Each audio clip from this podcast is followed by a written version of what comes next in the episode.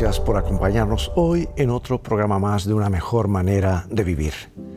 Y quisiera comenzar con esta frase, tengamos el valor de ser optimistas.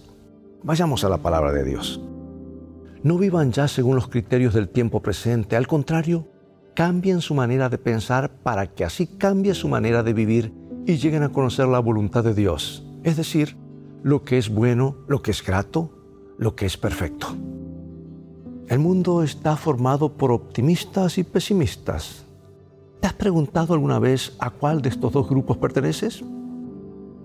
A principios de este siglo, cuando la locomotora era todavía una novedad, cierto hombre asistía a la inauguración de una línea ferroviaria que conectaría el pueblo donde él vivía con el resto del país.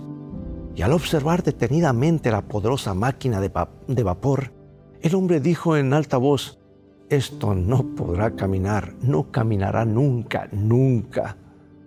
Pero llegó la hora de la partida y en medio de los aplausos del gentío se dio la señal y la locomotora se puso lentamente en movimiento y poco a poco fue ganando velocidad.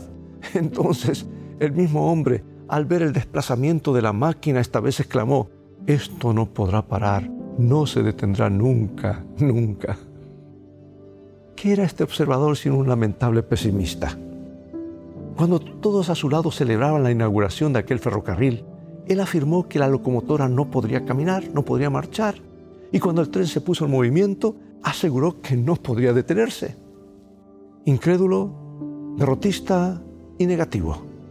Así es el hombre pesimista, incapaz de ver la parte positiva de la vida, se adelanta a los hechos formulando lúgubres, lúgubres pronósticos que en la práctica pocas veces se cumplen.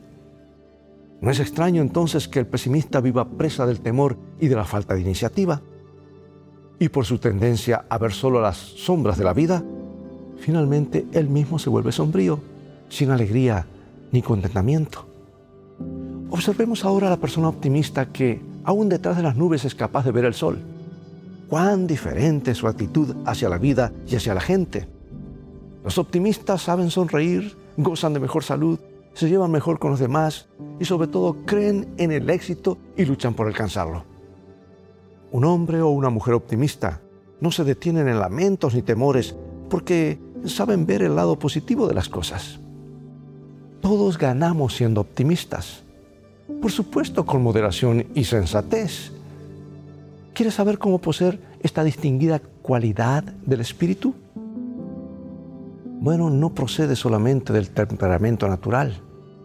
Es confiando en Dios y buscando su ayuda cotidiana, como el alma se vuelve optimista, valiente y triunfadora.